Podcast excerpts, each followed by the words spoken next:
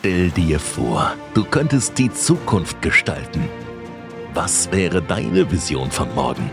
Du hast die Chance, zusammen mit unserem Digitalisierungsexperten und Multiunternehmer Erik Tristan Wessely ein tieferes Verständnis für die faszinierendsten und innovativsten Entwicklungen der Zukunft zu erlangen. Also sei dabei, wenn wir die Grenzen des Möglichen überschreiten und gemeinsam die Zukunft gestalten. Mit Breaking Tomorrow. Gestalte die Zukunft heute. Der Kryptomarkt ist wie eine Achterbahn voller Höhen und Tiefen und natürlich auch Überraschungen. Und umso wichtiger ist es, sich auf genau solche Momente bestmöglich vorzubereiten. Deswegen werden wir in diesem heutigen Podcast über zwei Kernpunkte sprechen. Wir sprechen darüber, welche Möglichkeiten es gibt, Kryptowährungen zu halten und auch welche Möglichkeiten es gibt, seine Diversifikation des Portfolios bestmöglichst durchzuführen. Herzlich willkommen bei Breaking Tomorrow, dein Podcast für Zukunftstechnologien, Blockchain, Krypto, Unternehmertum und vieles, vieles mehr. Mein Name ist Erik Tristan Wessely und wir sprechen heute über ein essentielles Thema am Kryptomarkt und starten direkt rein. Beim Halten von Kryptowährungen gibt es grundsätzlich zwei verschiedene Ansätze. Zum einen Langfristiges Halten, die sogenannte Hodl-Strategie und zum anderen kurzfristiges Halten. Hier sprechen wir von Trading. Wir werden jetzt genau darauf eingehen, welche Variante für dich die richtige ist. Wir fangen gleich direkt mit der Hodl-Strategie an. Bei der Hodl-Strategie, die sagt ja nichts anderes aus, als Kryptowährungen langfristig zu halten, unabhängig von kurzfristigen Marktschwankungen. So für welche Personen ist das jetzt geeignet? Für Personen, die Geduld haben, für Personen, die einen längeren Zeithorizont besitzen, weil uns muss klar sein, dass der Markt aus Bären- und Bullenmärkten besteht und als langfristiger Investor muss ich einfach bereit sein, diese Marktschwankungen auszusetzen und langfristige Markttrends zu verfolgen. Natürlich auch für Personen, die weniger Risiko suchen, weil äh, langfristiges Investieren ist ja das Ziel, dass ich diese kurzfristige Volatilität wieder klette, indem ich langfristig in diesem Markt drinnen bin. Und äh, meiner Meinung nach definitiv risikoärmer langfristiges Halten, weil ich nicht von diesen täglichen Kursschwankungen abhängig bin und auch Personen, die beschränkt Zeit haben, die sollten hodeln, die sollten auf keinen Fall treten. Beim Treten muss ich immer sofort reagieren können. Das brauche ich beim Hodeln nicht. Das heißt, Personen, die nicht die Zeit haben, den Markt ständig zu beobachten, laufend vor den Charts zu sitzen, laufend am Computer zu sein, die sollten definitiv nicht kurzfristig halten. Dann natürlich auch braucht man ein gewisses äh, Verständnis für den Markt. Das heißt, ein grundlegendes Wissen über Kryptowährungen und auch welche Kryptowährung macht es Sinn, langfristig zu halten. Weil beim Hodeln geht es darum, sich wirklich die Rosinen rauszupicken. Kryptowährungen, wo man sagt, die haben Zukunft. Die halte ich langfristig. Äh, bei Kryptowährungen, wo man sagt, okay, der könnte hochgehen, aber das ist jetzt nichts Langfristiges, die sollte man eher treten und natürlich auch beim langfristigen Investieren ein langfristiges Ziel verfolgen. Das heißt, Ziel vom Portfolio, was ich sage, ich möchte diesen oder diesen Wert erreichen, das macht dann Sinn zum Hodeln. So nun der Gegenpart Trading. Für wen ist jetzt Trading interessant? Für Leute, die risikofreudiger sind, für Leute, die eine höhere Risikotoleranz aufweisen und mit dieser Volatilität sehr gut umgehen können.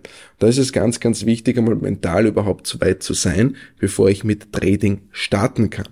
Auch für Leute, die das die Zeit und das Engagement haben, die einfach äh, ständig den Markt beobachten können und auch schnell reagieren können auf Marktänderungen. Und ich kann euch nur eines sagen aus Erfahrung, dieser Markt steht voller Überraschungen und diesen Markt kann es so schnell gehen, das ist unvorstellbar. Und wenn ich mein Geld mache durch diese Volatilität, dann muss ich auf Knopfdruck bereit sein zu reagieren.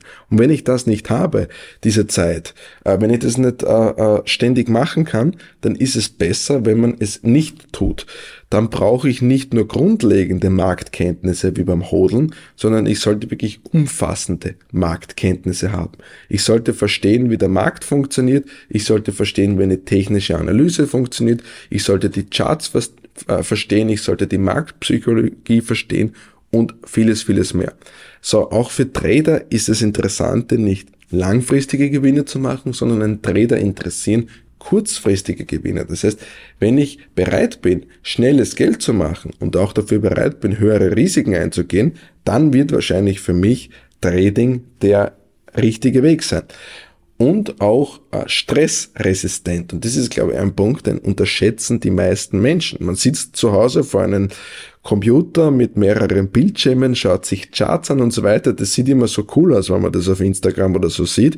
Die Realität ist aber definitiv eine andere. Wenn ich da mit äh, mehreren tausenden Euros drinnen bin und auf einmal kommen irgendwelche News, die gegen meinen Trade äh, arbeiten, dann ist es natürlich ein Stress, das ist unvorstellbar und das geht dann natürlich auch massiv auf die Psyche und da muss ich einmal mental so weit sein, dass ich das bändigen kann. Und glaubt mir eines, so einfach wie es sich anhört, so einfach wie es vielleicht aussieht, die Realität sieht ganz anders aus.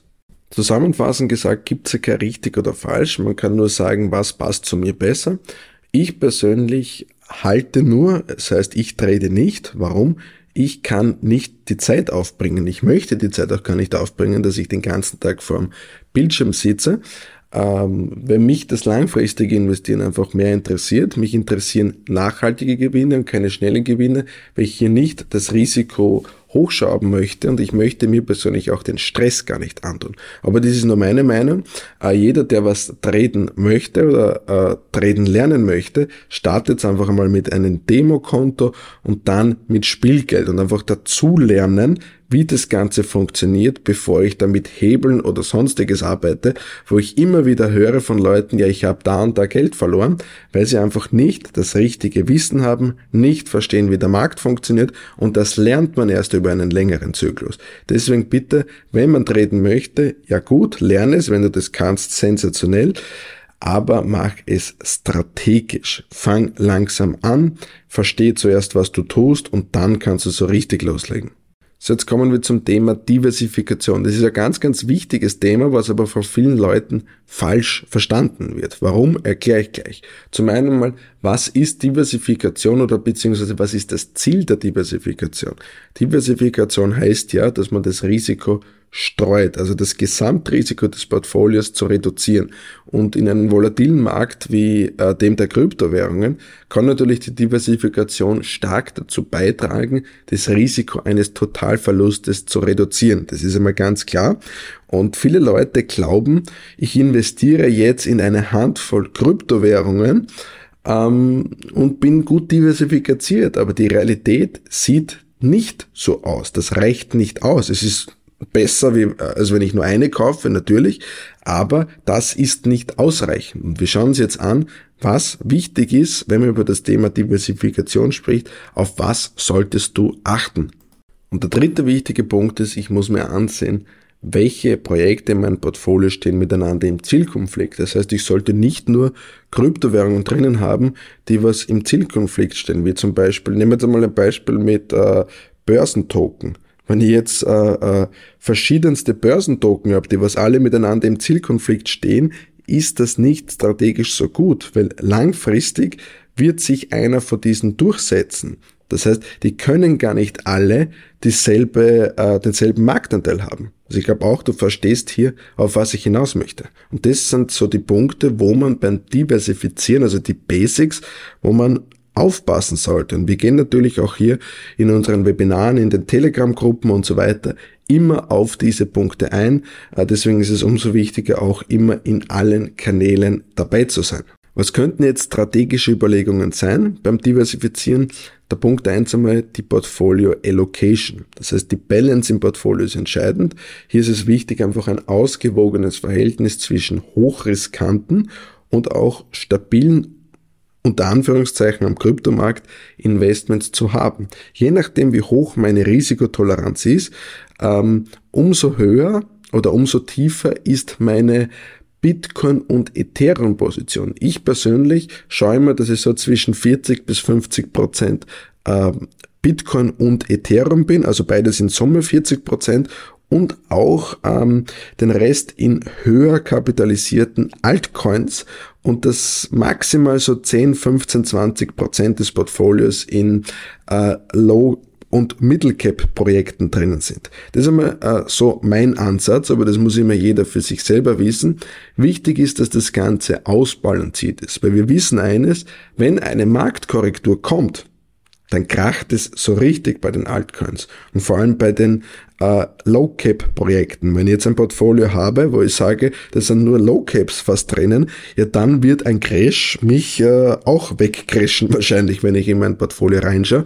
Deswegen hier ganz, ganz wichtig ausbalancieren zwischen Bitcoin, Ethereum, dann haben wir High-Cap, Middle-Cap, Low-Cap. Hier ist es ganz, ganz wichtig, je nach deiner Risikotoleranz die richtige Balance zu finden.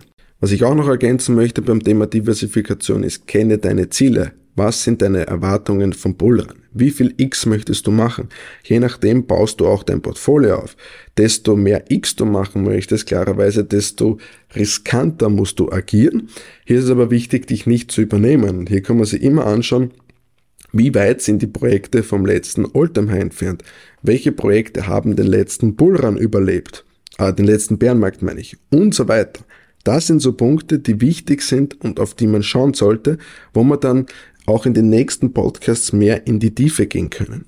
Und achte natürlich auch auf deine Erwartungen von diesen Bullrun. Je nachdem baust du dein Portfolio strategisch auf. Das bringt uns schon wieder zum Ende dieses Podcasts. Du wirst vielleicht merken, die Podcasts werden gerade kürzer. Das ist Absicht. Ich möchte jetzt in Zukunft mehrere kürzere Podcasts machen, damit man dieses Wissen besser mitnehmen kann.